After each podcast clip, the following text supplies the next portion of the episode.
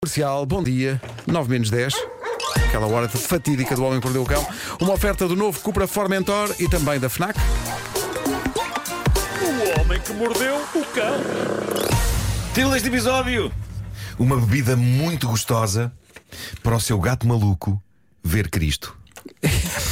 Pera, pera, pera, pera. Muita coisa, Que muita coisa. cocktail, que cocktail. Bom, eh, eu sinto que vos devia pôr a par da última palavra em eh, refrigerante no Japão. Vocês sabem que no Japão eles apostam em sabores diferentes, até para produtos que nós conhecemos cá, como Kit Kats, por exemplo. São muito Sim. originais. Uma vez mandaram para cá um Kit Kat Wasabi. É verdade. Verde. Mas eu, eu acho que lá ninguém compra a versão original normal, porque há para aí 72 mil sabores de Kit Kat.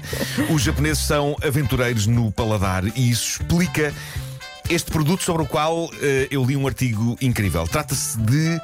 É uma espécie, é uma mistura, é, um- é meio cerveja, meio refrigerante, ok? Bebe-se fresquinho, é assim gasoso, mas reparem no nome: Conchu Sour. Talvez isso assim não vos diga muito, mas traduzido para português dá algo como cerveja ácida de inseto. Ui, Bom, E de facto o rótulo não engana ninguém. não até é? dá assim um enjoo ah, no rótulo leve. vem logo, vem logo Bem, o bichinho. Está, está ok. lá representado numa ilustração fotorrealista aquilo que parece ser uma enorme barata preta. Que sorte. Mas não é bem uma barata. Trata-se do chamado inseto da água, que é uma espécie de, lá está, barata que existe em muitas partes da Ásia Oriental. Mas antes que vocês digam, então, mas isto agora é, isto é um sumo de barata? Malta, eu friso bem este ponto. Não é uma barata, é parecida. Mas tem algumas diferenças. Para já, este inseto é maior que uma barata. Ok? Ah, muito, muito melhor. Melhor, assim melhor. viu com mais assim, vontade. claro, mais- Vá, muito mais vontade. Agora Sim, então. sim. É, é- Quero dois. É- aliás, é, é- é tão maior que uma barata que eh, diz aqui que consegue atacar e comer pequenos anfíbios. Tipo tartarugas bebés. Que horror. Ainda- e ainda lhe dão fama. O que é que se passa agora? O que é que se passa? É que este bicho é de facto considerado uma iguaria naquelas bandas. Parece que é muito gostoso. E então decidiram fazer uma espécie de gasosa barra cerveja com base nela. A descrição é soberba. Tem o seu quê, ao nível do paladar, tem o seu quê de camarão. Ok? Mas, eh, aliás, atenção, há quem diga que, que o camarão é a barata do mar, não é? Mas como, como não temos casas nem dispensas debaixo d'água. Mas olha, não é uma coisa barata. Vivemos bem Pois com não. Pois não, pois não, pois não. Portanto, tem o seu quê de camarão, dizia eu, mas ao mesmo tempo diz aqui que tem um sabor doce e quase frutado. Estou baralhada. Não? Então, olha, Nuno, combinamos assim: provas. Certo, e depois digo qualquer Depois, coisa. é? depois logo disse o quê? Claro, claro. Isto vende-se vende-se numa loja chamada Bugs Farm, Uhum. especializada em produtos com base em insetos, que se diz que são, são a alimentação do amanhã. Por isso, preparem-se, vão já. Então, amanhã, amanhã não como nada. Eu, eu preciso de uma formação para isso. Claro, eu não estou claro. preparada. O texto de promoção da loja. Eu sinceramente não sei se ajuda à venda do produto, mas diz aqui que eles estão a apostar parte da divulgação desta espécie de cerveja de barata no facto de ser possível sentir o aroma no buquê desta bebida da feromona do macho do inseto. Ah, Eu se calhar fico uma das pedras. É melhor, é. deixa só ouvir uma, a reação de quem estava, por exemplo, a tomar um pequeno almoço. Espera aí. Hum. Ah, muito, muito melhor. Obrigada, Nuno. Eu também. Para quê pequeno almoço, né? Está muito sobrevalorizado o Certo. pequeno almoço. Eu não acho é? que sim, eu acho que sim. É, pá. Bom, e dos insetos para gatos? Eh, E os cientistas dizem que se os gatos fossem pessoas, provavelmente seriam psicopatas. Eh, Sim, sim, tem esse ar, tem. A minha mãe está em condições de confirmar isso com a gatinha que ela adotou há uns meses, a Chica. Eu já embirrei com gatos. Eu sempre fui um fã de cães, como vocês sabem, mas eu hoje em dia sou fã das duas espécies. Os gatos fazem-me rir, desde que eu não seja vítima direta deles. Claro, Mas claro. é inegável que há algum humor naquela coisa que eles fazem. Em que estão de papo para o ar e deixam-se acariciar, e nós estamos ali a dar festinhas, e eles estão com ar super. de vez em quando. Estão com ar super consolado, até que do nada, do nada, eles abrem os olhos, metem as unhas de fora e é como se dissessem: Ah, sacana que esgadanho todo!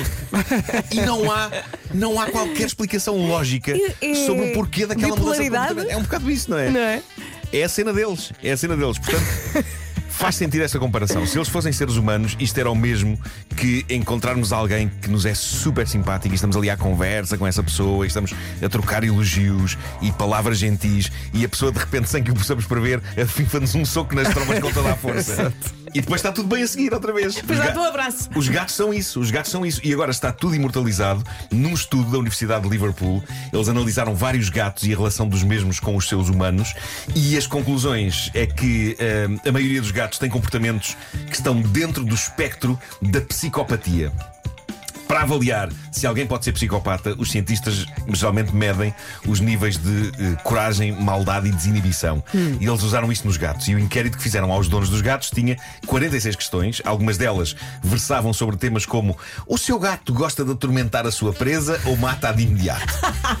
Dito isto, atenção, as minhas cadelas matam sobretudo moscas.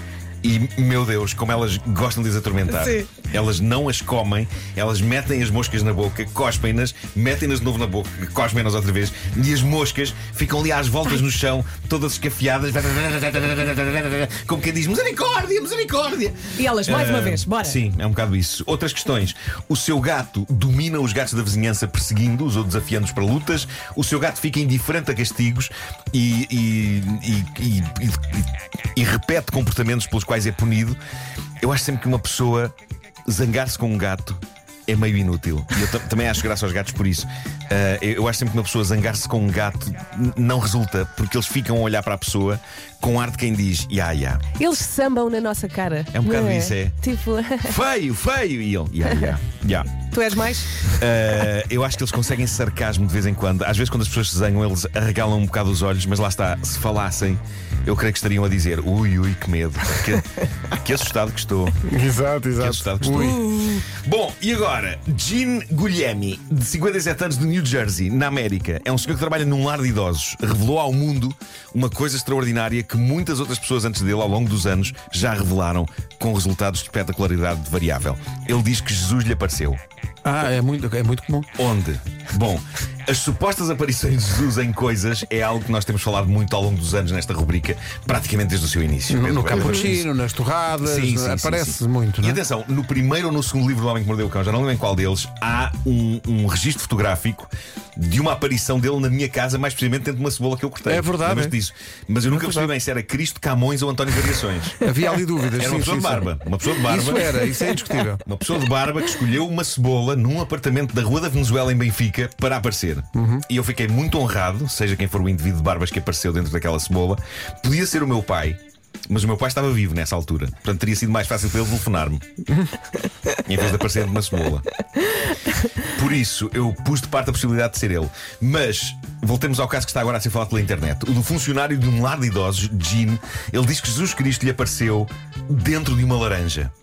E, Olha. e- e não é apenas a cara de Cristo, é todo ele com braços e pernas. E- Ah. E, os, os braços estão abertos como se ele estivesse crucificado. Há fotografias? Ok? Há fotografias dentro de uma laranja. Há que dizer, a imagem, eu vou, vou publicar daqui a pouco Uhum. a imagem, é, é espetacular, mas. Há pessoas na internet a questionar se será Cristo ou o Homem-Aranha. Porque pode ser o Homem-Aranha entre dois edifícios, Pois, com pois. os braços abertos. Ah, a, a circular. Precisamos ah, ok, ver a ok, ok, fotografia. ok. Quando virem a imagem vão perceber, eu daqui a pouco vou pô-lo no Uhum. meu Instagram. Ah, o que eu acho sempre destas aparições é, é que nunca têm a espetacularidade que se espera de alguém como Jesus, não é? Porque há sempre, há sempre quem diga que um dia ele vai voltar e vai escolher quem vai com ele e quem fica, não é? O juízo final. O que eu acho é que não é dentro de fruta que alguém lhe dará ouvidos. Por isso, malta, eu não sei se é ele dentro da laranja. Eu acho que há uns uh, 50% de hipótese de não ser. Ok? 50, isso é muito Eu não sei, mas só quero ver a foto. Mas, se é, pode ser ele a fazer testes até encontrar a melhor maneira de aparecer, Ah. não é? É um bocado isso, não é? Eu, eu acho que a melhor maneira de aparecer era interromper uma emissão de TV em horário nobre. Não, eu acho gira a cena da cebola, porque mesmo que não seja religioso, comoves-te. É verdade, Sempre, é? lágrimas caem. Dizer, lágrimas caem, de certeza. sem dúvida. Bom, já na ilha de Skye, na Grã-Bretanha, achei que deviam saber que alguém apareceu num pedaço de madeira, mas aí não foi Jesus. Quem foi? Foi o ET. Ah. A clássica personagem do filme que todos amamos, de 1982, de Steven Spielberg.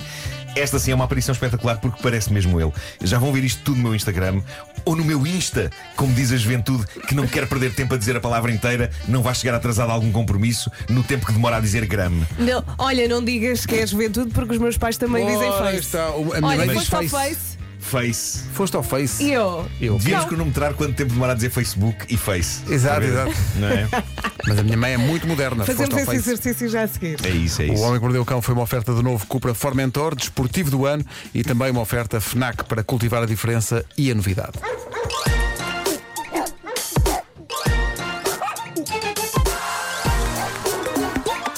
O homem que mordeu o cão.